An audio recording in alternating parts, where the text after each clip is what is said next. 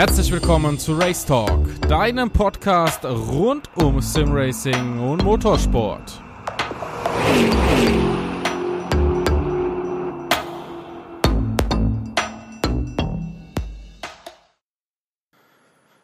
Nach langer Pause gibt's mal wieder einen Podcast und ich hoffe, jetzt wird auch in Zukunft wieder regelmäßig was kommen. So ist zumindest der Plan. Den Auftakt bei wunderbarem Wetter Gut, wir haben heute den 27.06. Der Podcast kommt ja immer sonntags raus, das behalten wir bei. Und der 27.06. Das ist schön, schön warm und trotzdem hat sich Michi Heuer da bereit erklärt, mit mir ein bisschen über Simracing zu reden. Michi Heuer sollte eigentlich den meisten ein Begriff sein, aber ich würde sagen, Michi, dir erstmal danke, dass du dir bei dem Traumwetter die Zeit genommen hast und vielleicht kennt dich ja doch einer noch nicht. Stell dich einfach mal kurz vor. Ja, erstmal vielen Dank für die Einladung. Äh, sehr gern. Für die, die mich noch nicht kennen, ähm, ich bin Michi Heuer, komme aus Süddeutschland, 26 Jahre alt, mache seit 13 Jahren Simracing, äh, war zuletzt jetzt in Wien beim A1 eSports Finale dabei, bin McLaren's World Fastest Gamer Finalist und ja, freue mich, äh, dass ihr alle hier seid und zuhört. Ja, viele, viele Punkte, die wir im Laufe der nächsten ja, halben bis ganzen Stunde mal schauen, wie lange sich das Ganze heute dreht, besprechen können, besprechen werden. Du sagst es, es du machst schon 13 Jahre Simracing. Damit gehörst du, glaube ich, aktuell zu denen, die das schon richtig lange betreiben. Da gibt es ja viele, die neu dazugekommen sind. Wie hast du die Entwicklung mitgemacht oder wie hast du die wahrgenommen? Weil 13 Jahre, da hat sich ja extrem viel getan. Na gut, ich war damals 13, als ich damit angefangen habe und hätte mir damals niemals träumen lassen, in welche Richtung das geht. Das hat damals mit einem Schulfreund angefangen, so als Hobby. Wir waren dann in so einer kleinen Privatliga, sind unsere Formel 1 äh, Rennen gefahren. Wir hatten so 13, 14 Rennen das Jahr und waren halt einfach begeisterte Motor, Motorsportfans, ähm, die sich da in ihrem Hobby bisschen ausgelebt haben. Ja, irgendwie was mit Motorsport was zu tun hat und dann angefangen hat das Ganze auf äh, boah, F1 2002. Ähm, aber so richtig, richtig in Simracing reingekommen. Erst bin ich mit R-Factor 1 dann im Jahr 2005. Und ähm, ja, das, das hat man so eigentlich gar nicht richtig wahrgenommen, was es, was es da alles gibt. Wie gesagt, nach so fünf, sechs Jahren, so rund 2011 rum, habe ich dann das erste Mal von der FSR, also von der Formula Sim Racing gehört. Und ähm, das erste Mal eigentlich so ein bisschen über den Tellerrand hinausgeguckt bevor ich dann im Prinzip 2012 mal eine Pause gemacht habe. Und nach einem Dreivierteljahr wurde ich dann angesprochen für die FSR und ähm, da bin ich eigentlich erst so richtig in diese, in dieses Sim-Racing so richtig tief eingestiegen, wo die, das, der Level, also der nächste Step zu dem professionellen Level dann kam. Mhm. Äh, Live for Speed, war das für dich ein Thema? Live for Speed tatsächlich, ich hatte es auf dem Rechner, äh, ich habe es immer noch auf dem Rechner, ähm, allerdings nur die Demo-Version. Okay. Und ähm, das war so die Zeit, wo mein Kumpel und ich einfach auch so so äh, Fun haben wollten und wir, was wir ganz gern gemacht haben. Ähm, wir sind mit dem Formel BMW auf die Crash-Server gesessen, die dann hier Autocross oder mhm. äh, ja doch Autocross gefahren sind. Und wir haben immer versucht, im Prinzip zwei Runden ohne Feindkontakt zu überleben. Das war halt für uns ein Heidenspaß so, aber das war das Einzige eigentlich, äh, was ich mit Live äh, for Speed so verbinde. Ja, weil das, das war ja auch ganz schön groß ähm, eine Zeit lang. Da gab es ja ordentlich was zu gewinnen. Preisgelder. BMW war ja auch mal ganz schön stark. Also in den 13 Jahren hat sich echt viel getan. Ähm, FSR. Du bist ein bisschen fixierter auf die Formelfahrzeuge. Fährst zwar alles, aber R-Faktor und Formel, das ist so deins. Ja, also ich bin ja ein 100% R-Factor 2 Guy, wie die meisten Leute sagen. Ähm, ja, also Formel 1 so habe ich ähm, meine Liebe zum Motorsport gefunden. Mein Vater hat damals Formel 1 geguckt, Schumacher-Zeit, Klassiker. Ja. Ähm, so bin ich da dazu gekommen. Ich habe die Autos am allermeisten gereizt und interessiert. Und ähm, das habe ich eigentlich auch über sieben oder acht Jahre konsequent so gemacht. Und äh, mittlerweile, du hast angesprochen, ich fahre mittlerweile fast alles.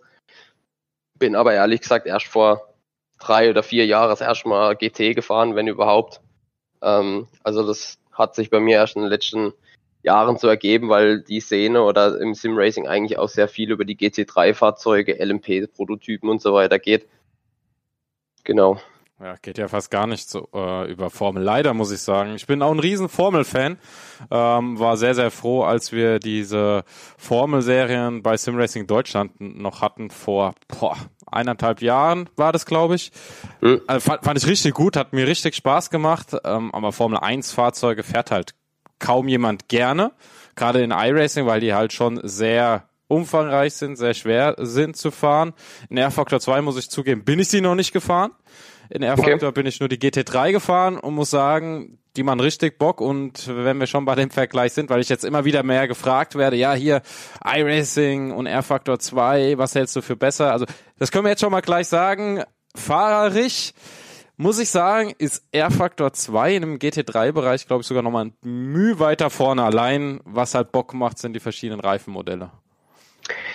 Ähm, das ist durchaus richtig. Meine, man muss dazu sagen, dass R-Faktor 2 die Simulation ist, die mit Abstand, und ich glaube, mir liege da fast im, äh, beim Multiplikator im zweistelligen Bereich. Bin mir nicht mehr ganz sicher, ob es zehnfach oder 15-fach war.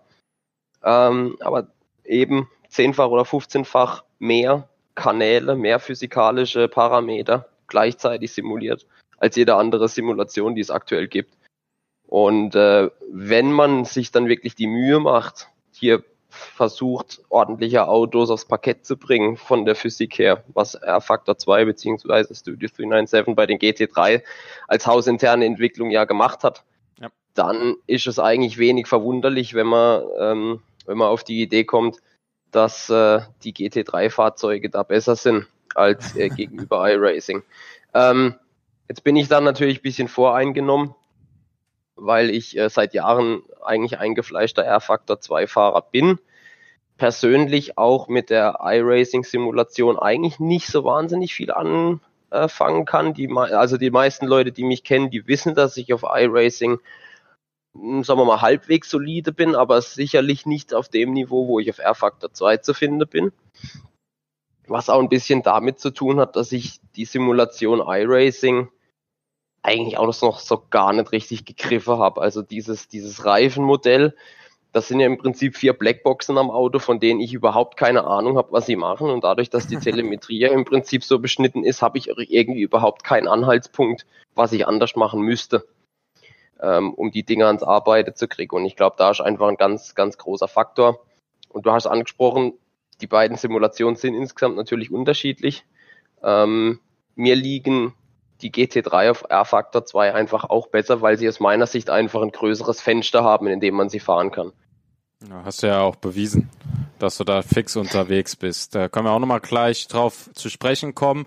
Wenn wir jetzt schon bei den Simulationen sind, R-Factor 2, iRacing, ähm, gibt's da noch was, was dich interessiert oder bleibst du bei den beiden Simulationen und wie stehst du zu dem Thema mehrere Simulationen parallel fahren? Weil ich bin ja da persönlich der Meinung, je nach Fahrer, zwei kriegst du hin und die ungefähr auf gleichem Level zu fahren. Bei der dritten wird's schwer, da, da wirst du dann nicht mehr mitkommen, dann kommen die Ausnahmefahrer zum Tragen.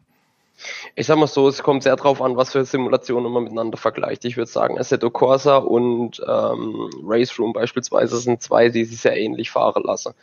Wohingegen R-Factor 2 oder iRacing, ähm, ich habe schon einige iRacer gesehen, die auf R-Faktor 2 auch ziemlich stark sind. Mhm. Also Maximilian Benige traue ich das ohne weiteres zu. Von dem weiß ich nur, glaube ich, dass er nicht so wahnsinnig viel von RF2 hält. Auf der anderen Seite ähm, sieht man natürlich auch immer wieder den ein oder anderen Fahrer, der auch relativ solide oder auch ziemlich weit oben mit von R-Faktor 2 äh, in iRacing unterwegs ist. Allerdings bin ich davon überzeugt, dass je unterschiedlicher die Philosophie, mhm. iRacing R-Faktor, mhm. desto schwieriger ist einfach. Und ähm, also ich bleib bei R-Factor 2, ich kenne deren Zukunftsvision, ich weiß, was da in Zukunft kommt. Die äh, lasergescannte Nordschleife 24, äh, da wird es wahrscheinlich ein 24-Stunden-Rennen zu geben. Jetzt äh, sind, kommen heute, glaube ich, die, die Tattoos raus, also die Formel 4-Fahrzeuge. Ähm, das Competition System und das Community System sind Work in Progress, wie man so schön sagt, zwar schon seit einiger Zeit. Ja. Ich bin aber tatsächlich drauf gespannt. Ähm, ich glaube, R-Factor 2 wird sich die Zeit nehmen, das System perfekt hinzubekommen. Weil die hatten nach ihrem schweren Start, haben die einfach jetzt keine zweite Chance mehr, also keine dritte Chance mehr. Das ist deren zweite Chance. Wenn sie die verkacken, sorry für die Sprache, dann sind sie raus. Es ist so, Ja. ja, da gehe ich einfach davon aus und deswegen, man sieht auch, die Tattoos, ähm, die gehören da dazu, die LMP-Fahrzeuge, die GT3-Fahrzeuge, es werden wahrscheinlich auch noch hochklassige F1-Fahrzeuge kommen, ähm, einfach, dass man von niedrigsten Ladder bis zum Top-Ladder was hat. Und dann wird es mit Sicherheit, also ich kann es mir nicht anders vorstellen, aber ein an Iron Racing ähnelndes System geben. Und dann bin ich gespannt, was, was passiert im Kampf iRacing gegen R-Factor 2, obwohl ich es eigentlich nicht gern als Kampf betrachten möchte. Es ist ja, wir haben im Sim-Racing ja die besondere Situation, du hast angesprochen, es gibt halt nicht nur das eine League of Legends, sondern wir haben acht verschiedene League of Legends, wenn man es wenn man's so mal äh, plastisch äh, sehen möchte. Ähm, Und das Schöne ist, wenn wir schon bei dem Thema sind, das hatten wir erst vor kurzem, ähm, dieses Ding, dass die Simracer auch untereinander meistens mit wenigen Ausnahmen, nehmen wir das mal so, doch eine sehr homogene Gruppe sind. Also egal für welches Team du unterwegs bist, du, du fährst einfach, egal welche Simulation du hast, du fährst gemeinsam, du hast Spaß gemeinsam und am Ende geht's ums Ergebnis. Und deshalb ist für uns Endkonsumenten, um da jetzt nochmal den Weg zu deiner Aussage zu treffen, natürlich schön, wenn Studio äh, 397 bzw. R-Factor 2 dieses Competition-System bekommt und vielleicht R-Fac äh, iRacing dann so ein bisschen ankratzt oder vielleicht sogar aufholt. Mal gucken. Also es sind ja stark unterwegs. Wenn wir uns überlegen, was mit äh, ACC, Assetto Corsa Competizione gewesen ist, was da für ein Aufschrei war, weil sich alle was anderes vorgestellt haben. Ja, mhm. dein, Ja. deine Aussage ist da schon gar nicht so verkehrt. Ja, ich denke, das muss man einfach äh, beobachten. Ähm, es gibt ja diesen wunderbaren Spruch, Konkurrenz belebt das Geschäft. Ja. Und ähm, was man allgemein halt generell sagen muss, durch die Branche des Sim-Racing geht ein unfassbarer Boom durch, äh, durch die gesamte Branche. Also egal, wo man hinguckt, es sprießt die ein oder andere neue Simulation raus. Jeder bringt neuen Content, die Entwicklung läuft weiter. Ähm, Ja. Hardware-Hersteller. Ich versuche seit vier Monaten an Heusingfeld-Pedale zu kommen. Meinst du, ich krieg's es hin? Das ist keine Chance. Einfach keine Chance. Und wenn man sich dann einfach überlegt, dass da eine kleine Manufaktur, ich weiß nicht, wie viele Leute die haben, 10, 15, die haben niemals damit gerechnet, dass die Auftragsbücher so verdammt voll sind. Und das zeigt einfach, dass sich in dieser Branche was tut. Ähm, die Entwicklungen gehen weiter, die Realität wird immer besser abgebildet. Und das ist einfach schön zu sehen. Und ich bin auch der Meinung, am Ende gibt es nicht die eine Simulation, die, ähm, die da die, die Feldherrschaft äh, an sich reißt. Ich bin beispielsweise auch der Meinung, dass zum Training oder zum allgemeinen Fahrertraining jetzt für verschiedenste Bereiche Assetto Corsa, das AC1 im Prinzip, eines der besten Simulationen überhaupt ist. Weil die Simulation an sich ist nicht schlecht, du kannst sie nur im Multiplayer komplett vergessen. Und ähm, da hat jede Simulation einfach sein eigenes Ding. R-Factor 2 ist für die Ingenieure halt verdammt interessant, weil so viele Channels äh, durchsimuliert werden, dass äh, vor allem durch die freie Modbarkeit, wenn du ein neue Teile ans Auto dranbringst und die physikalischen Parameter kennst als Ingenieur, kannst du dir einfach innerhalb von einer Viertelstunde dein Auto umbauen und die, ja, die Daten halt rauslesen, bevor du auf die reale Strecke gehst. Das heißt, Und- in R-Factor 2 das neue Fahrzeugmodell für 2020 entwickeln zum Beispiel. Salopp gesagt, ja. Ganz so einfach ist es nicht, aber es geht in die Richtung. Ja, wer weiß. Wer weiß, wo es in Zukunft hingeht.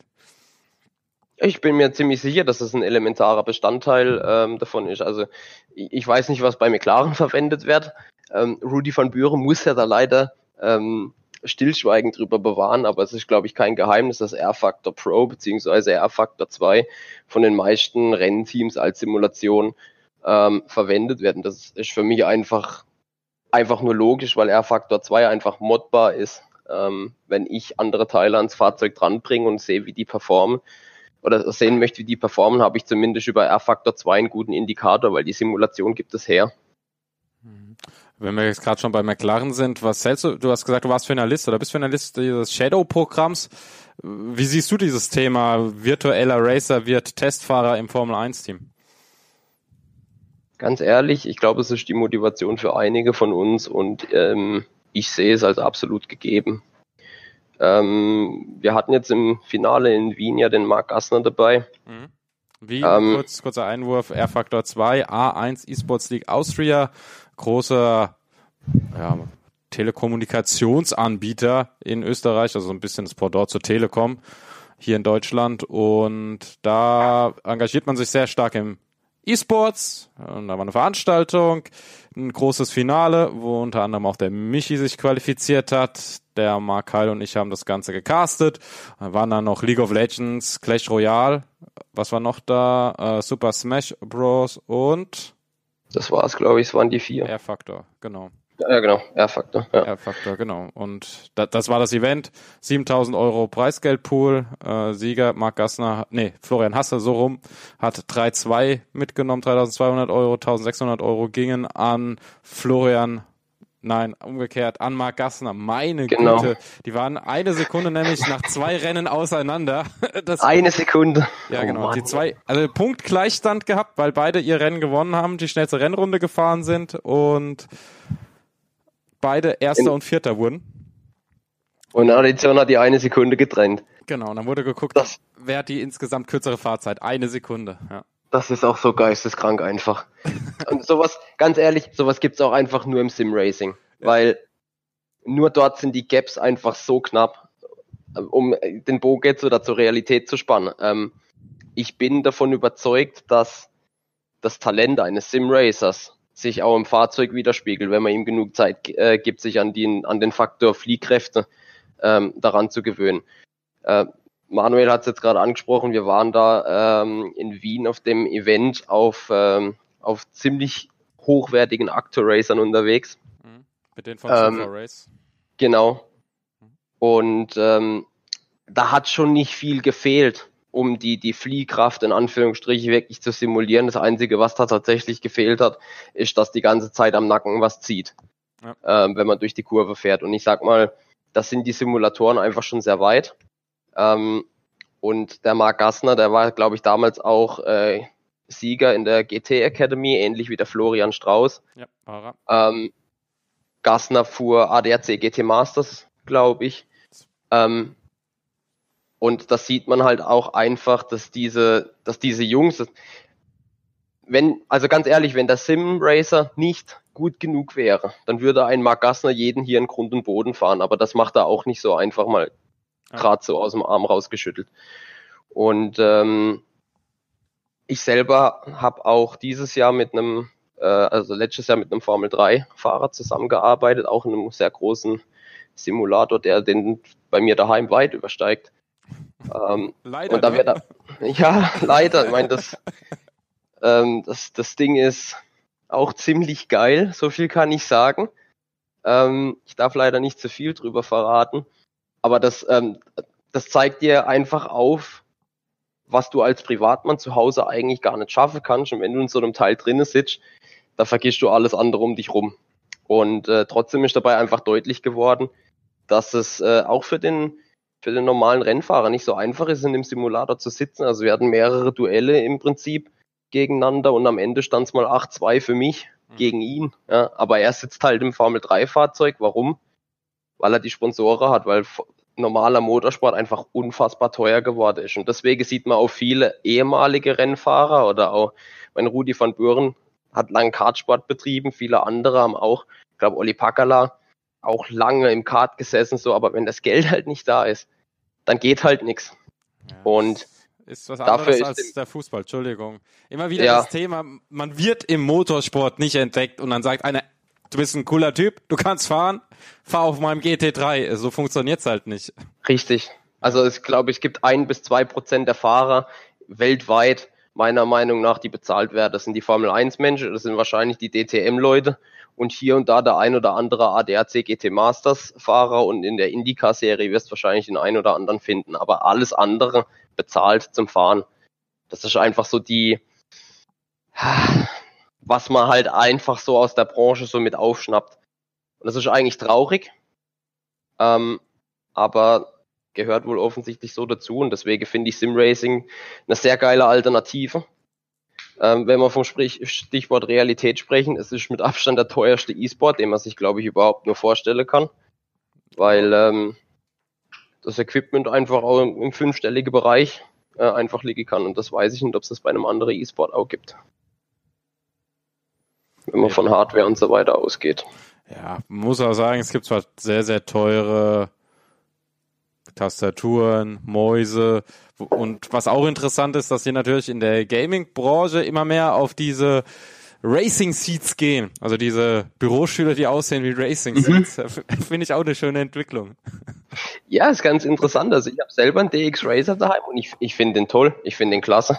Ja, von Need for Seat hatte ich den. Achtung, Werbung, nicht bezahlt. Vorsicht ähm, hatte ich auch so einen mit diesem Earthquake-System. Das habe ich übrigens auch noch an meinem Stahlgestell hier, Alugestell, nicht Stahl, Alugestell dran, dieses Earthquake-System. Das ist eigentlich ganz cool. Also ein Buttkicker dran, Körperschallwandler, wie es ja so schön heißt. Mhm. Äh, und dann so eine Metallplatte und, und dann rumpelt über das Alu, was natürlich verschraubt ist, der ganze Simulator. Nur musste ich die ganze Zeit, als ich noch dieses Kondensatormikro hatte, ein bisschen aufpassen, da konnte ich das nicht anmachen, weil dann hat das Mikrofon mit vibriert und das haben dann die Leute im Teamspeak oder im Discord halt gehört. Das ja, Wahnsinn. Musste ich mal wieder anmachen, ja. Aber das ist auch cool, diese Entwicklung. Die Stühle ja. machen Bock. Absolut. Also da geht einiges und äh, ich bin gespannt, wo wir uns in zwei bis fünf Jahren tatsächlich befinden. Ja. Also wie gesagt, ich glaube, es geht gerade so ein richtiger Ruck durch unsere Branche. Und wenn die Kapazitäten dann mal an allen Ecken und Enden aufgefüllt sind, dann geht, glaube ich, auch äh, größentechnisch und auch für, für den Breitensport in Anführungsstriche was. Ja, wobei man ja auch immer wieder liest, dass gesagt wird, oh, jetzt kommt da das Geld und jetzt fallen wir hinten runter, jetzt fahren die Leute nur noch wegen des Geldes und das ist ja alles so schlimm und also dieses Thema äh, Geld macht alles kaputt, wobei ich sagen muss, äh, oder bin ja die Leute, die mich kennen, ein ganz großer Verfechter davon. Erstmal, Geld machen jetzt kaputt, die Person machen sich selbst kaputt, die Personen sind die Person, ja, wenn es darum geht.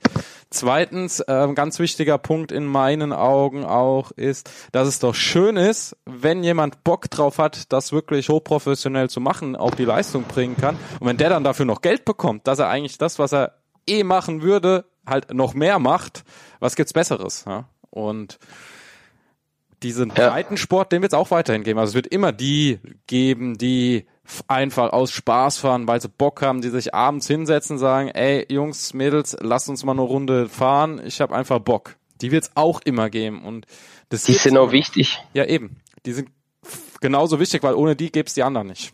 Genau, ja. absolut. Absolut. Das ist aber auch eine sehr, sehr schwer zu greifen, das Thema für viele, ohne das jetzt böse zu meinen. Ähm, ich kann sie aber auch verstehen. Also viele kann ich auch verstehen, die ihre Meinung da vertreten. Man muss ja auch sagen, merken wir ja selbst, wenn Geld ins Spiel kommt, kommen halt mehr Leute und dann gehen vielleicht gewisse Vorzüge, die du jetzt noch hast, verloren, weil du einfach nicht mehr die Zeit investieren möchtest. Das ist ja meistens der Fall, nicht möchtest und dann vielleicht auch nicht mehr kannst. Und dann verlierst ja. du vielleicht den Status und damit dein, dein Standing und so weiter und so fort. Ne? Also ist dann halt auch wieder so ja. eine Ego-Geschichte. Ja.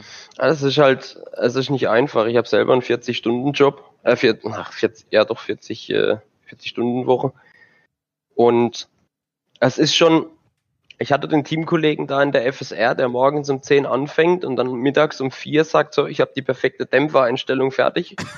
Und ich versuche das dann abends und dann fahre ich da ein bisschen, eier dem komplett hinterher und am nächsten Tag fängt er wieder an um 10 und sagt so, jetzt teste ich die Reifen, kommt um 5 ums Eck und sagt, der geht so lang, der geht so lang und mit dem ist man eigentlich eh sowieso am schnellsten. Und du sitzt dann einfach nur in deinem Büro und denkst so, ey fuck, wie soll ich denn den Trainingsrückstand eigentlich aufholen? Ja. Es ist einfach nicht machbar und deswegen wird es einfach wichtiger mit der Zeit, ähm, dass du, dass du sehr effizient trainierst, dass du das maximal aus jeder Runde rausholst und halt nicht einfach nur blind in der Gegend rumfährst. Früher bin ich manchmal einfach täglich Trainings gefahren, einfach um im Rhythmus zu bleiben, so. Mhm. Das geht heute gar nicht mehr. Wenn ich heute meine Stints abgeschrubbt habe, dann ist fertig, dann wird der Rest von der Strategie auseinandergerechnet und dann muss es fürs Rennen reichen mehr Zeit habe ich da dafür gar nicht. Plus dadurch, dass, du hast angesprochen, Streaming ist bei mir auch so ein Thema. Mhm. Ähm, das kommt da auch noch dazu. Ähm, da fehlt dann teilweise auch unterm Strich ganz einfach auch die Zeit. Thema Streaming, auch ganz wichtig. Wie nimmst du das wahr, gerade im Simracing? In der Nische im E-Sports. Da ist ja auch eine schöne Entwicklung bei dir da. Aber yeah. wie nimmst du das wahr, diese, diese Kurve? Ist die ähnlich wie die Szene sich selbst entwickelt oder entwickelt sich im Streaming noch ein bisschen schwerer oder sogar leichter? Das kommt, glaube ich, ganz drauf an, was du machst. Ähm, man muss da, glaube ich, auch differenzieren dass ähm, viele Leute im, gerade im YouTube-Bereich oder am Twitch einfach auf Entertainment hinaus sind. Das heißt, in Anführungsstrichen, je bekloppter du dich teilweise anstellst, desto mehr Erfolg hast du im Endeffekt. Auch ich möchte keine Werbung an der Stelle machen, aber wenn man sich Leute wie Jimmy Broadband oder Matt Malone anguckt, mhm. keine Frage, das sind ganz, also die können schon ein bisschen fahren so, sind aber unterm Strich halt jetzt nicht die absoluten Pro, Pro-Menschen. Aber die haben an ihrem Stream so viel Erfolg, weil die so viel, äh, ja, Bullshit nebenher machen. Oder Niki Team. Der, der, der Junge ist abartig. So, wie der teilweise seine Rennen fährt, nur der ist halt auch noch richtig gut. Ja. Weil er im, im, GT, also im realen Rennsport, halt auch abreißt, was geht. Ähm, und das ist das, was ich halt eigentlich im, äh, am Entertainment oder in YouTube so eigentlich am besten verkaufst, wenn du die Leute zum Lachen bringst und gleichzeitig dabei noch ein bisschen Performance zeigst. Und da wird es einfach schwierig. Deswegen sehe ich bei mir selber auch, ähm, Wachstum ist da, mhm. aber viele andere Kanäle wachsen viel stärker, weil sie diese Entertainment-Geschichte besser abbilden können, mit der ich mich beispielsweise gar nicht so sehr identifizieren kann. Ich bin eigentlich tatsächlich eher auf den, auf den professionellen Aspekt raus ich versuche das Ganze auch so ein bisschen locker anzugehen so. Aber es ist unterm Strich halt nicht so, dass ich bei der kleinsten Gap halt einfach reinhalte, dann YOLO schrei und lachend in der Wand hänge. So, ich hab, bin, hab dann meistens eigentlich eher ein genervtes Gesicht, wenn ich danach in der Wand hänge. So. Und das ist halt einfach der Unterschied, ohne dass ich jetzt äh, damit äh, einen von den vorgenannten in irgendeiner Weise zu nahe treten will. Aber die machen das mit Spaß, die machen das aus einem anderen Beweggrund raus und dementsprechend haben die auch einen anderen Erfolg. Ja, Punkt. Äh, muss beide Seiten geben. Also ich denke, oder man merkt ja auch, es gibt den Markt bei den Zuschauern, welche einfach das Thema von der Entertainment-Seite sehen wollen, die einfach nur unterhalten ja. werden sollen. Und auf der anderen Seite gibt's halt die, die Zuschauen und sagen, hey, vielleicht kann ich von dem was lernen, vielleicht hat er noch irgendwelche ja. Tipps, vielleicht sehe ich auch einfach ein fantastisches Rennen. Du hast erzählt, du bist aus der Box gestartet, oh, ich weiß nicht mehr das Rennen, hast du erzählt und kamst dann auf Rang 4 ins Ziel durch, ja, ja. über das Rennen. Ähm, ja. Das ist natürlich auch eine Leistung, die muss man würdigen. Hört man ja auch bei dem Seifert Cup Rennen, wo Benecke aus der Box gestartet ist und dann so weit vorgefahren ist. Wie also alle dann darüber wundern, wie der es geschafft hat, den Sprit zu sparen, wo er den gespart hat, obwohl er durch das Feld flügen müsste, musste. Und das ja. hat halt auch wieder seine Abnehmer, dieses Thema. Ja, so sagst, ist das, ja. Obwohl ich in dem Zusammenhang natürlich sagen muss, der Markt im Entertainment-Bereich ist einfach größer. Ja. Weil ich manchmal sehe ich bei den Leuten auch einfach Leute, die haben eigentlich gar keine Ahnung von Motorsport, die interessiert das auch nicht, aber die haben was zu lachen und deswegen sind die da. Und das ist auch völlig in Ordnung, völlig legitim. Das Schöne ist eigentlich an dem Business, man ist eigentlich keine klassische Konkurrenz, sondern jeder, der jeden anguckt und den nächsten weiterempfiehlt, sorgt dafür, dass die ganze Branche wächst und die Reichweite ähm, steigt. Thema Simracing meinst du jetzt? Genau, Thema Simracing generell oder auch, ähm, ich sag mal, jemand, der Jimmy Broadband anguckt, jemand, der Matt Malone anguckt, ähm, den hindert nichts daran, mich genauso anzugucken. Und trotzdem ist für alle, für alle von uns drei entsprechende Reichweite und auch für die Branche insgesamt, für die also Statistik, auch wieder Reichweite. Das stimmt. Twitch, YouTube oder Facebook? Alles drei. Alles drei. Okay, was ist ähm, der Beweggrund für Facebook, Twitch und YouTube? Einfach um die Reichweite zu generieren oder hat das eine da die Vorteile und das andere wieder bei einem anderen Punkt die Vorteile? Ähm, das ist, glaube ich, schwierig zu sagen. Angefangen habe ich auf YouTube, dann bin ich auf Twitch übergewechselt, habe irgendwann meine eigene Facebook-Page gemacht und habe dann festgestellt, dass, dass du mit dem Restream, was ich verwende, dass ich das Signal eben aufsplitten kann und an alle drei gleichzeitig ähm, schicken kann. Und du hast Leu teilweise Leute, die gucken nur auf Twitch, dann hast du teilweise Leute, die gucken nur auf YouTube. Und ab und am Ende des Tages hast du aber auch Leute im Facebook, auch gerade aus deinem privaten Umfeld, ähm, die das dann über deine Page genauso mitverfolgen können. Und es geht da einfach drum, die Eintrittsbarriere oder ja, die, ja, die Eintrittsbarriere für den Zuschauer so gering wie möglich zu machen, um es ihm genau auf dem Kanal anzubieten, den er am meisten benutzt, beispielsweise eben YouTube, Twitch, Facebook. Mhm. Ähm, alle drei Systeme bieten dir eine Einnahmequelle. Twitch ein bisschen weniger, weil die das da mit Exklusivität und so irgendwie regeln wollen. Aber ich glaube, auf Facebook kannst du mittlerweile auch so Sternchen werfen. Das ist das Pendant bei äh, zu Twitch zu den Bits. Mhm. Und äh, klar, ansonsten gibt's natürlich überall die Möglichkeit, über den Streamlabs Donation Link ähm, direkt Spenden vorzunehmen. Und es ist einfach, je, je mehr du irgendwo zu sehen bist, umso eher hast du die Chance, irgendwo einen abzuholen. Ja, und dann vielleicht die eine oder andere Unterstützung auch zu bekommen. Ja? Genau. Ja, das Thema Streaming, das macht auch Spaß. Wenn wir jetzt darüber reden, ich muss auch mal unbedingt wieder Twitch anwerfen, ein bisschen was übertragen, weil es macht halt auch Spaß, die Interaktion mit den Zuschauern, was ja im Streaming, wenn du, wenn ich am Kommentieren bin, eher weniger hast, bis gar nicht. Ja. ja. Das ist halt eine komplett andere Geschichte. Das verstehen viele auch nicht. Das ist was komplett anderes. Ähm, ein guter Streamer ist nicht gut, gleich ein guter Caster und ein guter Caster ist nicht gleich ein guter Streamer in meinen Augen.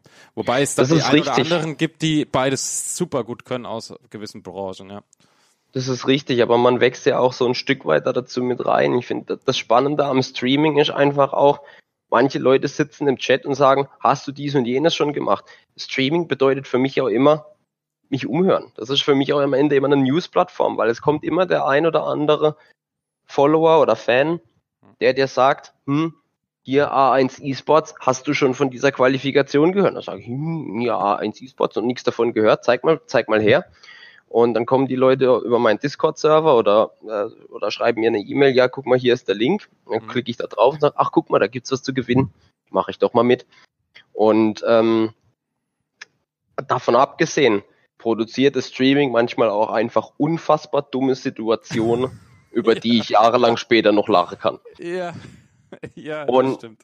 Das ist, wenn man einfach selber humorvoll ist, wenn man über sich selber lachen kann und gut, ab und zu gibt es auch mal peinliche Situationen, das kommt, gehört auch dazu, aber wenn das alles kein Problem ist, dann ist es am Ende was, äh, was einen vielleicht auf die Dauer prägt und was, wo andere Leute einen auch am Ende wiedererkennen, so. Und das ist im Sim-Racing-Bereich eigentlich auch ganz wichtig, weil manche Teams und vor allem auch Sponsoren, gibt's ja in unserem Bereich auch, die gucken auf sowas. Und deswegen ist es eigentlich ganz elementar wichtig. Reichweite. Reichweite ist das, was zählt heutzutage. So ist das. Ja, komischerweise auch bei Instagram, wo dann eigentlich alle wissen, dass die meisten ganz, ganz großen gekaufte Klicks haben. Aber trotzdem ähm, wird das genutzt, ja. Ja, also, also ganz schräg. Die Art und Weise, wie Instagram mittlerweile unseren Business, also generell jetzt mal Social Media, Influencer Business betrifft. Das ist so, mittlerweile gehen die Leute dazu hin, von Facebook weg und nur noch auf den Instagram-Kanal zu schauen. Und da sage ich, das ist ja auch irgendwie komplett, komplett daneben so, weil du brauchst erstmal immer ein Bild oder ein Video. Ja. Und also manchmal gucke ich mir so Kanäle an und sage, toll, jetzt ist ja das 461. Bild von, äh, von den blonden Haaren oder was weiß ich nicht, was irgendwie drauf. Und es siehst hinten dran 800.000 Follower und kannst dir genau ausrechnen, die verdient 10.000 im Monat. Und zwar nur durch Bildchen. Mehr. Und ähm, der Trend, mehr. wenn die 800.000 Follower hat, dann verdient die wesentlich mehr.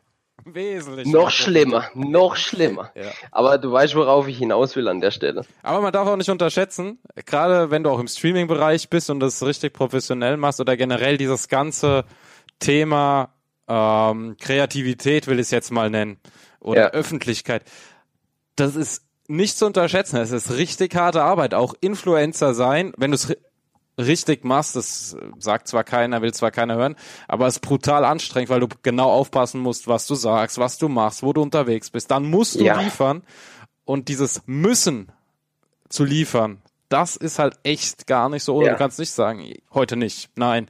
Ah Mist, jetzt jetzt habe ich zwei Stunden später. Nein, du musst um eine gewisse Uhrzeit, musst dein Bild online gehen mit ja. dem Text und so weiter. Es ist es ist ein Business und es ist ein richtiges hartes ja. Business. Und die Leute, die es machen, sind nicht dumm. Genau. Ja. Zwei Anekdote dazu. Gerne. Punkt eins. Du hast es angesprochen, so viel Arbeit. weißt du, wie viele Bilder ich in meinem Leben oder in, in den letzten zwei Jahren speziell oder auch jetzt von dem Event in Wien gemacht habe mit dem Ziel, ach guck mal, da kannst du ein Posting draus machen, da kannst du ein Posting draus machen und hier raus. Weißt du, wie viele Postings am Ende schon dabei rausgekommen sind? Null. Weil Zeit. Ja. Es ist, es ist unfassbar. So. Und dann hast du so viele Marketingmenschen. Es gibt ja unfassbar viele Anbieter, die dir sagen, wir boosten dein Marketing, wir machen dies, wir machen jenes. Honorarsatz 200 Euro die Stunde, so toll. Ganzer Monatsumsatz für eine Stunde. Safe. ja. Nein, kann ich mir einfach nicht leisten. Und zur selben Zeit bräuchte ich es aber eigentlich so dringend, weil nur wenn man es richtig macht, kommt man mit seinen Kanälen auch richtig weit und dann ergeben sich die ganzen Synergieeffekte. Und das Stichwort, das du auch gesagt hast, Zeitpunkt. Ähm, gab bei mir jetzt in letzter Zeit ein paar private Veränderungen, so die ein bisschen dafür gesorgt haben, dass ich nicht mehr so 100 Prozent ähm, einmal beim Stream dabei war und teilweise auch tatsächlich mal zwei oder drei Tage halt auch einfach nichts machen konnte, weil einfach nicht dazu in der Lage gefühlt. Ja. Das killt dich sofort. Ja. Du merkst es sofort, weniger jetzt an, an irgendwelche Umsätze oder Einnahmen, aber Einnahmen, aber das siehst einfach an deinen Statistics, an deinen Analytics, die Klicks gehen runter, die Reichweite geht runter, die Watchtime geht runter, die ähm, Subscriber in den letzten 30 Tagen, die gehen runter. Es geht alles direkt nach unten. Klar. Und ähm, deswegen ist es, was du gesagt hast, absolut richtig. Es ist so schwierig. Ähm, ich versuche nebenher, wie du weißt, eine eigene Marke mit aufzubauen. Ja. Meine eigene Logos. Ich versuche seit vier Wochen mein eigenes Merchandise rauszubringen, aber meinst du, ich habe Zeit, mich an Spreadshirt dran zu setzen und das ordentlich mal durchzumachen? Mal vier Stunden am Stück keine Chance. Ja, es, und ist, es ist Arbeit. Es ist Arbeit es mit viel Arbeit absolut. verbunden. Ja. Und viele sagen dann auch, ähm, ich will, ich will, ich will. Und dann, wenn es heißt, okay, mach, dann, nee, ist zu viel Arbeit. Das kriegen wir auch oft mit. Das ist leider wahr, aber manchmal muss man so Sachen einfach riskieren. Ja, ist so. Deshalb machen wir jetzt auch wieder den Podcast. War viel Zeit jetzt inzwischen. Wann kam der letzte? Glaube ich im Februar. Also vier, fünf Monate kam jetzt nichts, aber es war halt die Zeit nicht da in den Monaten. Ärgert mich selbst. Aber es muss halt weitergehen. Ich hoffe jetzt, die werden weiterhin so gut angenommen. Also sind einige wieder in Planung.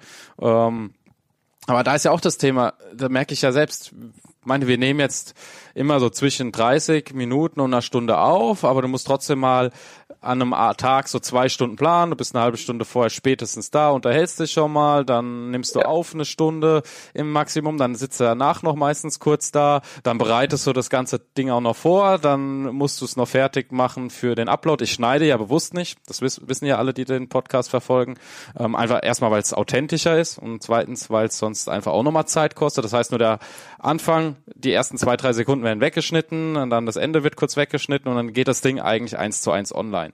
Aber ja. dann musst du da die Bilder vorbereiten, dann musst du da einen Text vorbereiten und das sind halt auch wieder, also so ein Podcast dauert summa summarum, sagen wir mal drei Stunden. Ja. Punkt. Ja, das, ja. das ist so. Ist bei einem Coaching, was ich an meinen, an, an meine Interessenten oder, oder ja, Klienten rausgebe, genauso. Das Coaching dauert 60, 75 Minuten. Aber die Vorbereitungszeit, Server konfigurieren und so weiter, halbe Stunde. Dann quatschst du danach natürlich auch mit dem, mit dem Mensch noch und ich schreibe dann noch Beratungsberichte dazu und die kosten mich nochmal zwei oder drei Stunden. Und die sind, ja, das frisst alles einfach Zeit, aber man macht es irgendwo gern. Eben. Und man brennt da dafür und dann ist irgendwo in Ordnung. Am Ende des Tages muss man einfach nur damit zufrieden sein mit dem, was man gemacht hat. Eben, das ist wie mit dem Setup-Bau bei den Fahrzeugen, um wieder auf das Thema Simracing zurückzukommen. Du baust das Setup, es ist nicht nur das Rennen fahren, nein, es ist das Training vorher, es ist das Setup bauen, es ist das mit der Strecke befassen, mit dem Auto befassen, ja. dann hast du vielleicht nochmal neue Hardware, die irgendwann kommt, das heißt, du befasst dich auch nochmal zusätzlich mit der Hardware. Wenn du die ganze Zeit hochrechnest, da kommt so viel zusammen, dann streamst du das auch noch und dann kommt da ja. auch nochmal die Vorbereitung rein. Ähm, du drückst ja in der Regel, okay, vielleicht haben die einen oder anderen jetzt schon fertiges Setup, dass die einfach nur noch den Knopf drücken, äh, Stream starten und dann geht's los. Aber trotzdem, also ich muss dann immer wieder ein bisschen umbauen zum Beispiel. Und ich glaube, das geht vielen auch so. Da ist auch Vorbereitungszeit nötig. Absolut, ja. absolut. Ich meine, ich habe jetzt tatsächlich ähm, das Glück, da bin ich minimalistisch unterwegs. Ich habe versuche eigentlich so ein Standard-Setup für alles zu haben, was jetzt im mhm. Streaming betrifft. Das sind nur kleine Änderungen in der Szene. Aber ansonsten am Rechner groß ändere ich dann nichts äh, speziell für irgendwelche Simulationen. Aber ansonsten, abgesehen davon, ähm, natürlich ist es nicht so, dass du einfach irgendwo ein Setup auflärst, du fahrst drei Runden und bist on pace. Nee. Das funktioniert einfach nicht. Das funktioniert auf, auf dem Niveau, wo ich teilweise unterwegs bin, funktioniert das einfach nicht. Gar keine Chance. Mhm. Und ähm, da ist einfach wichtig, da kommt diese Effizienz dann ins Spiel. Du brauchst dann nicht noch die x-te Runde für die perfekte Confidence. Nein, du fährst irgendwann mal eins din, guckst, dass es einigermaßen irgendwie passt und sagst, den Rest machst du mit deiner Erfahrung im Rennen dann. Und es funktioniert eigentlich ganz gut. Da geht auch mal ein Rennen bei in die Hose, ja. Aber ähm, unterm Strich fährt man damit eigentlich ganz gut. Was sind aktuell die Ligen, die du aktiv bestreitest? Jetzt zwar Sommerpause bei vielen, aber wo bist du aktiv unterwegs? Wo kann man dich denn sehen? Ähm, also letzte, die, die VEC beispielsweise, die hat jetzt gerade erst geendet. Mhm. Ähm, da war, waren wir im schwächeren oder war ich im schwächeren Schwesterfahrzeug unterwegs. Ähm, unser Schwesterfahrzeug, also das eigentliche Hauptfahrzeug hat die Serie gewonnen. Wir haben, glaube ich, gerade so den Abstieg verhindert. Ähm, ansonsten Formula Sim Racing, da bin ich jetzt für Ground Effect am Start, mhm. ähm, da ich ja mein Team selber verlassen habe. Da ist das nächste Rennen nächste Woche Sonntag nach dem 24-Stunden-Rennen von Le Mans. Mhm welches ich äh, voraussichtlich auch bestreiten werde. Dann müssen wir mal gucken, wie wir das Pre-Qualifying jetzt am Samstag rumkriegen und wo wir da abschneiden. Aber das ist schon der Plan. Äh, übrigens mit Max Melamed auch auf dem Auto. Ah, okay. Sehr ähm, Kombi. Genau. Ähm, ansonsten steht gerade noch im Raum GPVWC, also das Pendant zur FSR. Mhm. Ähm, ob ich da die Saison noch zu Ende fahre und ansonsten der ein oder andere Gaststart vielleicht in der äh, in einer neuen Liga, die WCS heißt. Ähm, ich weiß noch nicht, was ich mit äh, F1 Esports mache, ob ich es mich da mal dran versuche oder mal versuche über F1 2019 ähm, da in eine Liga reinzugehen. Was ich auf jeden Fall auf F1 2019 mache, ist äh, eine Career Mode. Okay. Einfach so zum, zum, zum Fun. Kann man dann bei dir auch im Stream verfolgen, nehme ich an? Genau, genau. Und ähm, ansonsten weiterhin iRacing, VRS, GT, je nachdem, was für Strecken da gefahren werden, auch IMSA, Sportcar Championship. Vielleicht sieht man mich mal nochmal im Porsche 911 GT3 oder einem, äh, einem Formel 3 dort. Aber das sind so, das würde ich sagen, jetzt haben wir wirklich alles abgedeckt. Ähm, und noch ein bisschen gucken, was so um Assetto Corsa Competizione rum passiert. Ähm, und ansonsten halt je nachdem Invitational Events. Also GTR 24 ist noch ein Thema im Oktober mhm. oder November. Ähm, aber so würde ich sagen, war es das. Okay. Ansonsten einfach die Social Media Pages angucken. Ja. Da erfährt man, wo man mich ja, findet. Ja, Haus, war raus, auch wenn wir noch kurz schwätzen. Wir haben noch ein bisschen Zeit. Du kannst aber jetzt schon mal die Social Media Kanäle raushauen, falls der ein oder andere Interesse hat, jetzt schon mal zu folgen. Also am besten findet man mich eigentlich überall, wenn man in den Suchfeldern nach Michi Heuer sucht. H-O-Y-E-R. Das ist das Besondere an meinem äh, Nachnamen. Also ich bin da auf Facebook, Instagram, Twitter, YouTube, Twitch, eigentlich auch auf Mixer, aber das glaube ich kennt bei uns keiner. Das ist das äh, Microsoft. Das Microsoft, ja. genau. Ähm, da weiß ich noch nicht, ob ich das, ob ich das Feld weiter bearbeite. Ähm, aber ansonsten ich werde Manuel mal die Links noch aufschreiben oder du machst noch eine Beschreibung. Ja, ja, die kommt hier rein. Genau, dann einfach mal nach unten scrollen, da stehen ein paar Links, draufklicken, Like da lassen, subscriben und dann äh, wisst ihr, wo ihr mich findet. Jo, perfekt. Mixer, äh, Streaming, jetzt bleiben wir kurz dabei, auch wenn es mit Simracing gar nichts zu tun hat, aber irgendwie, wir haben gesagt, wir reden heute einfach mal eine Runde. Ähm, Mixer, Thema bearbeiten nicht so erfolgreich. Also kannst du im Moment den Leuten nicht so empfehlen, laufen da andere Games besser oder läuft Mixer generell nicht so gut? Ähm, zur Streaming-Software selber kann ich gar, also zur, zur, zur Plattform kann ich eigentlich gar nicht so viel sagen. Was da relativ interessant ist, wenn man streamt, beziehungsweise wenn man Stream an, Streams anguckt, bekommt man alle ein oder zwei Minuten so eine gewisse Energie, mit der man dann irgendwie interagieren kann. Ich weiß nicht, ob das auch auf monetäre Art und Weise funktioniert oder ob man einfach nur besondere Smileys oder was verwenden kann. Es ist von der Interaktion zwischen Streamer und, und Spectator eigentlich ziemlich geil. Mhm. Ähm, ich bin aber der Meinung, dass so die klassische, das was Microsoft an Games hat und ansonsten halt das übliche Fortnite, League, League of Legends, das ist halt dieser, dieses klassische E-Sport, was jetzt so mit mit, mit virtuellem Sport. Mhm. gar nichts so zu tun hat, ähm, das zieht dort irgendwie besser. Also ich bin jetzt seit einem guten Jahr auf Mixer, aber boah, ich weiß nicht, ob ich es überhaupt über 100 Follower geschafft habe. So. Also okay. Mixer ist dahingehend aus der Rennsportszene gefühlt tot. Ab und zu meldet sich mal einer und sagt, ach guck mal geil, da ist ja einer, der Racing macht. Das habe ich ja hier noch gar nicht gesehen. Ähm, das zeigt eigentlich auch, ich glaube, dass es eher so ist, dass Racing dort gar nicht stattfindet. Dass es eher so die anderen Games sind. So Farming Simulator sieht man da beispielsweise unfassbar oft. Okay. Also es hat dann auch seine Plattform. Ich gehe mal davon aus, so wie halt auch das klassische Gaming eigentlich eher auf Twitch statt auf YouTube stattfindet, ja. während das Entertainment eher auf YouTube wieder stattfindet. Also ja, ja, ist nicht so ganz einfach zu greifen. Ja, schauen wir mal, wie es so sich entwickelt. Also, falls ihr Lust habt, anfangen zu, zu Anfang habt zu streamen, meine Güte, nochmal von vorne, falls ihr Lust habt, anzufangen mit Streamen. Wir schneiden ja nicht, deshalb bleibt das Ganze drinne. Ähm, dann natürlich bevorzugt Twitch nehmen, Facebook und YouTube.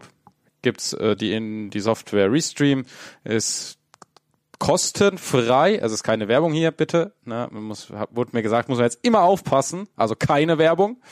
Es gibt natürlich auch andere Software, die das kann, aber mir fällt spontan nur Restream ein.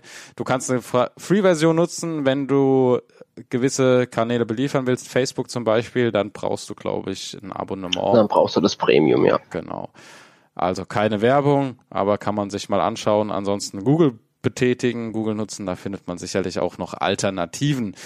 Alternativen, Simracing, du hattest gerade angesprochen, du baust deine eigene Marke auf, du warst in Teams unterwegs, da müssen wir jetzt auch erstmal nicht so drauf eingehen auf die Teams. Allgemein, was mich nämlich interessiert, ist, wie siehst du den Punkt dieser mich klassische Sim-Racing-Teams, dann die traditionellen oder die Motorsport-Teams und dann die klassischen E-Sports-Teams, die jetzt immer mehr den Fokus auf das Sim-Racing legen. Wie, find, wie, findest du diese Dreier-Kombination? Mm, das finde ich sehr schwierig. Okay. Begründung bitte. Ja, das finde ich auch, auch, sehr schwierig, das richtig zu be begründen. So diese klassischen, diese klassischen Sim-Racing-Teams, ja, die sind von vorne bis hinten in der Szene drin, die kennen sich da drin ganz gut aus. Mhm. Ähm, die sind meistens aber nicht in der Lage, in Anführungsstrichen, die Fahrer mit Geld zu bezahlen. Mhm. Das ist einfach, Sim-Racing ist für mich einer der playerorientiertesten Marktplätze überhaupt oder fahrerorientierteste Marktplätze überhaupt. Das Team kann dir eigentlich nur dann einen Reiz setzen, wenn du gut bist, wenn es ums Geld geht oder irgendwelche Sach, ähm, Sachdinge zur Verfügung gestellt werden, beispielsweise Monitore, Rechner und so weiter und so fort. Mhm. Ähm, da haben diese klassischen, traditionellen Sim-Racing-Teams gefühlt einfach fast keine Chance. Ja, die haben dann irgendwelche Kooperationen mit, ach, wir machen hier bisschen Werbung für euch und da bisschen Werbung für euch, dass unser Auto nicht so leer aussieht und wir listen euch mal als Partner auf der Webseite. Mehr passiert da aber nicht. Folglich ist es einzig und allein Goodwill eines Fahrers, bei diesem Team zu bleiben. Mhm. Was grundsätzlich erstmal eigentlich nicht schlecht ist so, aber es ist schwierig darum, was aufzubauen. Dann hattest du angesprochen, die, äh, die, diese Hardcore Sim Racing Teams. Ich denke mal, damit meinst du jetzt beispielsweise Williams Esports zum Beispiel. Genau, diese, oder diese Kombination zwischen, ja, diese Hardcore Sim Racing Teams und natürlich die Motorsport Sim Racing Teams. Also auch diese. Ja. ja. Genau. Ja. Ähm, da ist einfach so, die meisten Leute, die mich kennen, die wissen, dass ich äh, Teamchef von ACR Zackspeed war. Mhm. Wir haben da natürlich auch dazu gehört.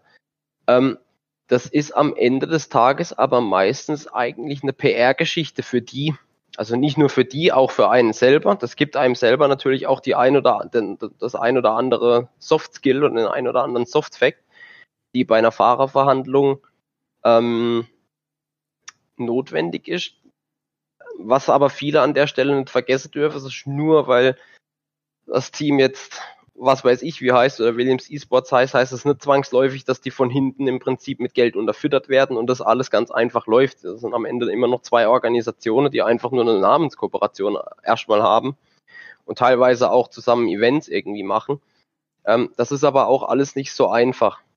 Und natürlich haben diese Teams schon mal grundsätzlich einfacher oder, oder bessere Karten, jetzt hochkarätige Fahrer an Land zu ziehen.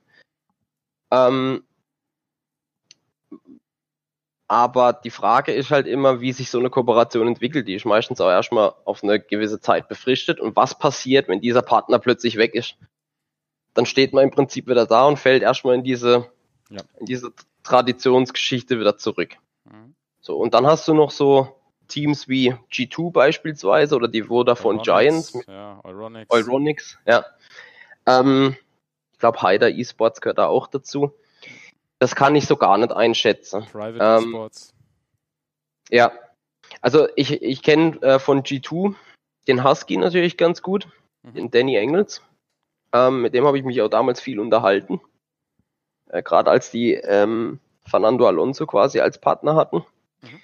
Und äh, da hattest du so ein bisschen das Gefühl, ja, da steckt finanzielle Power dahinter, weil G2 insgesamt einfach global operiert auf mehrere Plattformen und da halt auch ordentlich Geld gibt. Was für den Sim-Racing-Bereich mehr als ausreichend ist, weil wir uns einfach noch in Sphären bewegen, die mit League of Legends oder sowas gar nichts zu tun haben. Die lachen über uns. Richtig. Also eigentlich, ja, doch, sie lachen über uns. Du hast eigentlich vollkommen recht. Dann hast du ein Jahresgehalt für einen Spieler, kannst bei uns äh, zwei Saisons ein, ein ganzes Team zahlen.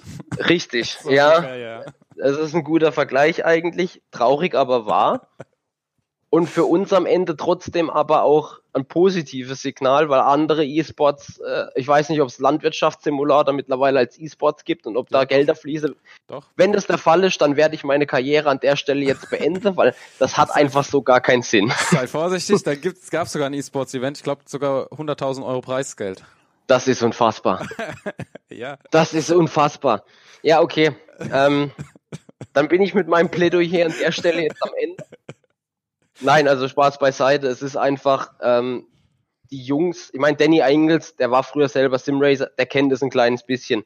Mhm. Aber ich bin mir sehr sicher, dass nicht jeder Manager oder jeder große Manager von diesen klassischen E-Sports-Team, die auf äh, mehreren Plattformen in mehreren Genres unterwegs sind, äh, in der Lage sind, die Strukturen im Simracing so zu verstehen Nein. und beispielsweise mir einen, eine Umgebung geben, in der ich perfekt performen kann. Da bin ich alleine vielleicht sogar besser dran, weil ich selber in dem Moment, wo ich in ein Team, in ein Team reingehe, will ich gewisse Aufgaben wie Orga, Management, mhm. ähm, genau, den, den ganze formelle Kram, den will ich ja eigentlich abdrehen. Das soll ja alles die für mich machen, damit ich mich rein aufs Fahrer konzentrieren kann. So, das erwarte ich mir von einem Team. Und da bin ich mir nicht immer sicher, wenn mich jetzt, ähm, also wenn mich da jemand ansprechen würde von einem der großen Global Playern, würde ich auf jeden Fall sehen wollen, was da für eine Struktur dahinter herrscht. Mhm. Ähm, weil am Ende bringen mir 400 Euro auch nichts, wenn die äh, pro Monat, wenn die mir ähm, nach einem halben Jahr sagen, sie sind mit mir nicht zufrieden und ich kann aber nicht besser performen, weil die Struktur halt nicht passt.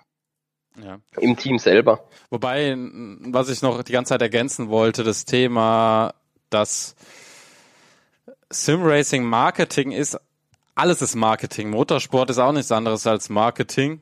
Ja. Für die Teams auf den Fahrzeugen, wo du fährst, beziehungsweise, ja gut, manche verdienen damit auch Geld, aber das ist wieder ein anderes Thema. Aber prinzipiell allgemein, Motorsport ist Marketing, E-Sports ist Marketing. Mehr ist das, also, Entschuldigung, natürlich ist es anstrengend, natürlich liefern die Spieler da auch eine unglaubliche Leistung, sei es der Spieler an der, am Gamepad, an der Tastatur, an der Maus oder eben am Simulator. Aber am Ende ist es für Firmen Marketingbudget.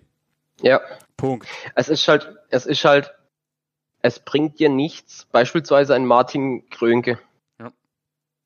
Der Kerl ist ja unfassbar gut, wenn man nur mal die iRacing World äh, Series im Formelfahrzeug anguckt.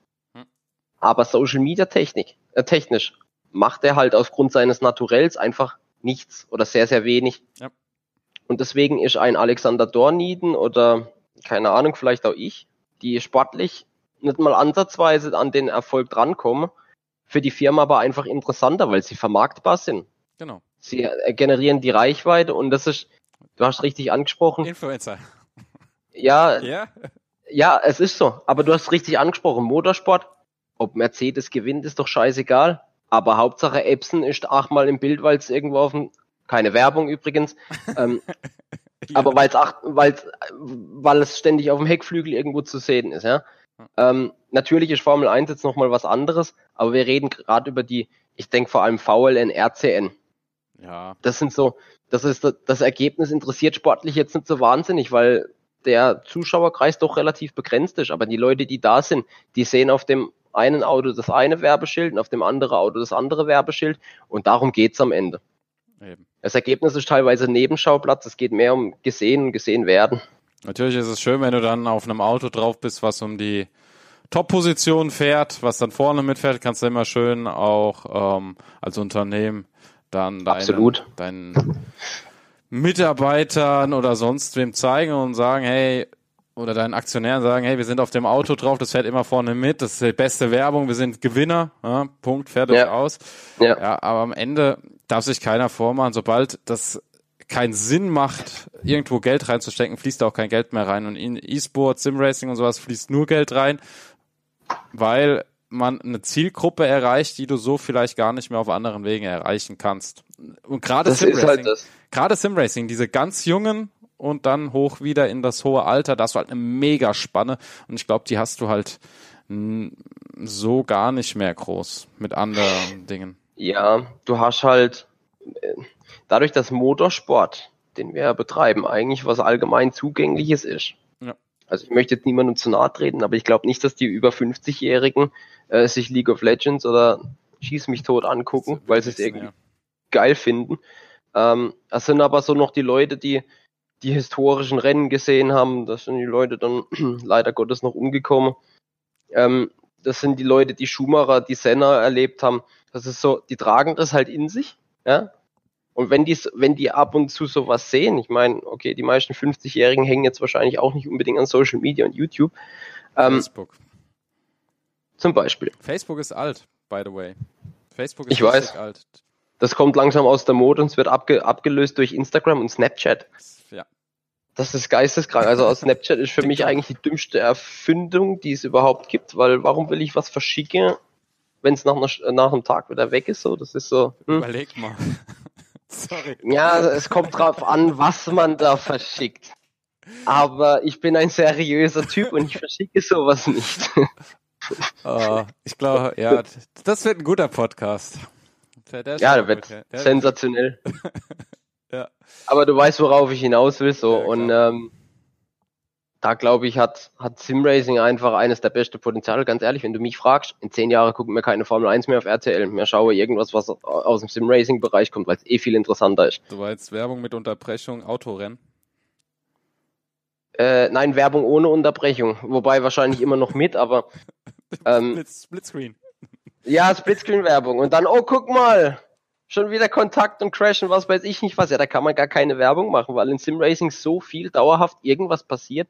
Ja. Nein, ganz ehrlich, das Schöne am Simracing ist einfach, es, es wird nicht so viel taktisch gegambelt. Ne? Du hast teilweise natürlich Reifen, die relativ schnell kaputt gehen, aber ähm, du hast eigentlich keine Rennen, wo halt nichts passiert. Also es ist egal, wo du hinguckst, ähm, die Leute machen Fehler, die, die Leute, die Leute gehen in, in Gaps rein, in der, wo in der Realität kein Mensch die Nase reinhält. Allein schon, weil die den Schaden teilweise ja selber bezahlen müssen. Fast alle. So, und das, ja, und das hast du im Simracing halt einfach nicht. Da drückst du halt Escape und es ist okay. dass wir hier nicht von re äh, reellem Racing und da verstehe ich die anderen Kritiker, die wieder sagen, ja, die Simracer, die hätten ja gar keine Ahnung davon, was es überhaupt bedeutet, mit 200 in die Wand zu krachen. Korrekt. Das will ich, auch gar nicht genau. erleben möchte. Will ich auch nicht wissen. Ähm, aber am Ende des Tages sind wir vom, vom Prinzip her genauso Racer und Rennfahrer wie die allen anderen, die auch im richtigen Fahrzeug sitzen. Nur der Trend, der geht immer mehr zu diesem Pay-TV. Ich darf den Quervergleich kurz machen. Deutsche Handball-Bundesliga, vier Spiele im Free-TV. Ja. Das ist eine Frechheit. Und zwar an jedem einzelnen Handballfan. Ähm, die Bundesliga, du siehst alle Spiele live und in Konferenz auf Sky.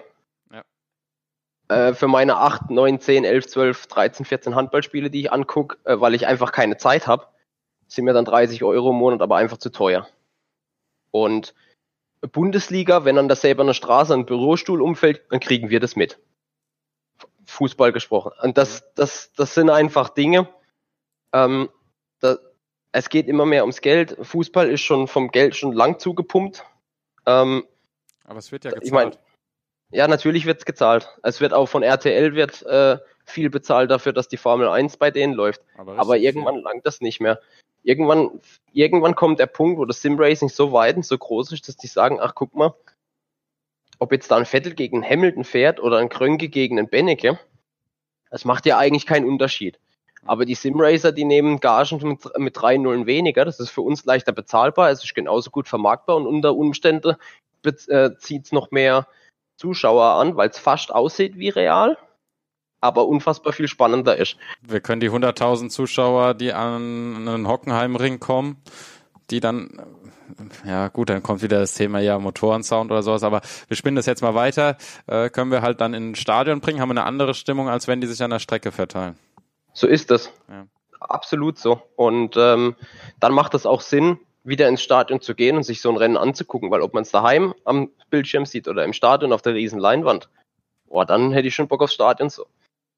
Und ähm, das sehe ich am Ende des Tages einfach, wenn diese Branche weiter so wächst, ein unfassbares Potenzial für Sponsoren, Firmen, Medienvertreter und so weiter und so fort.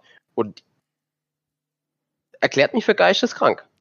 Aber da muss ich Formel 1, DTM, da muss ich jede Rennsportserie was überlegen. Und am Ende des Tages habe ich Schiss, dass hier irgendwo zensiert wird oder was weiß ich nicht was. Ja?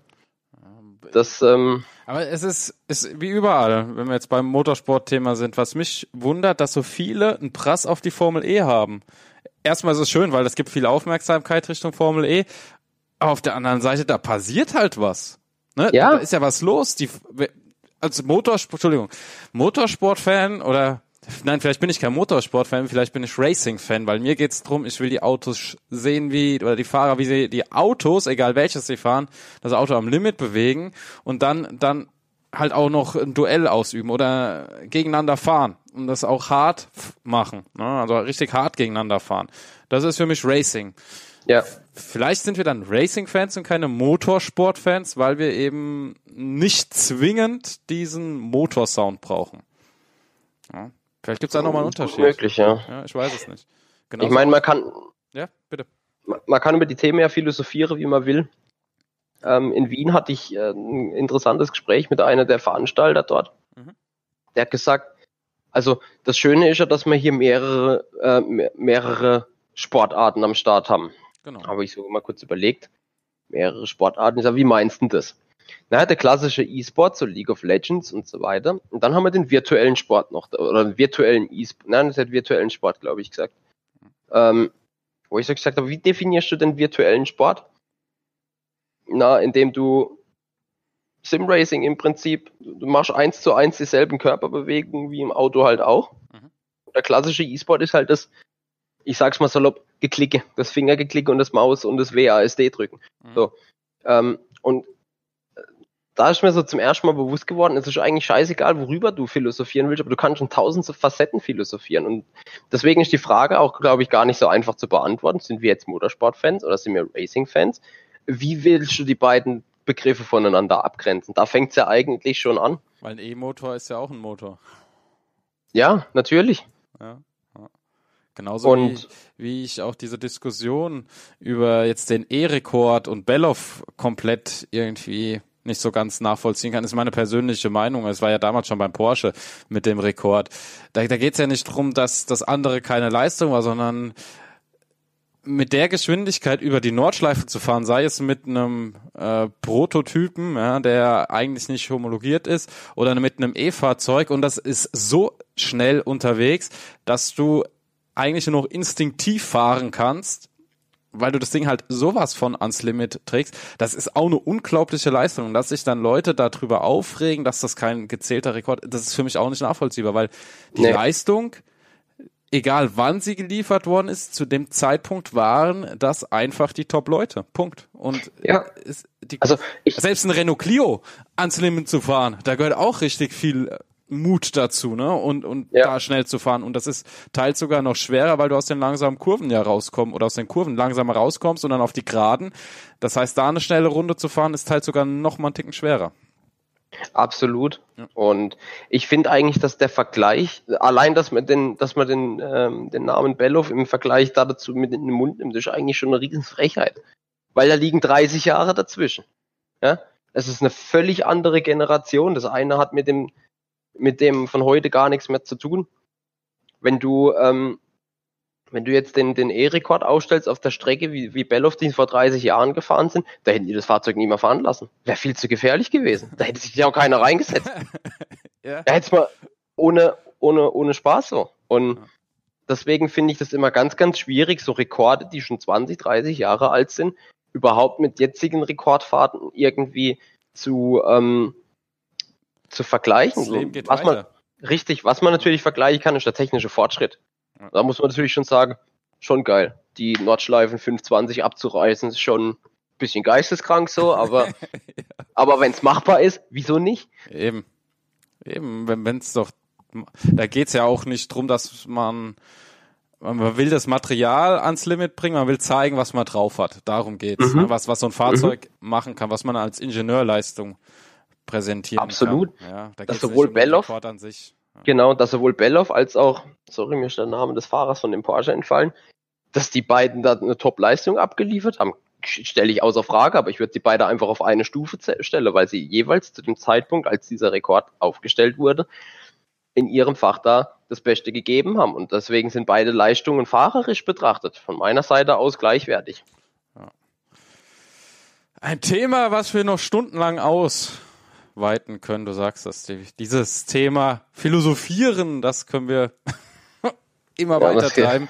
Ja, wir sind jetzt schon über einer Stunde und normalerweise heißt es ja in einer Stunde so, soll ein Podcast beendet werden, habe ich gelesen, habe ich schon öfters gesagt.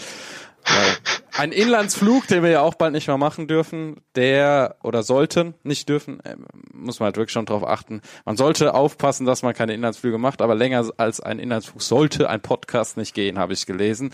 Und das heißt so uh. circa eine Stunde. Schmutzig. Ähm, schmutzig, ja.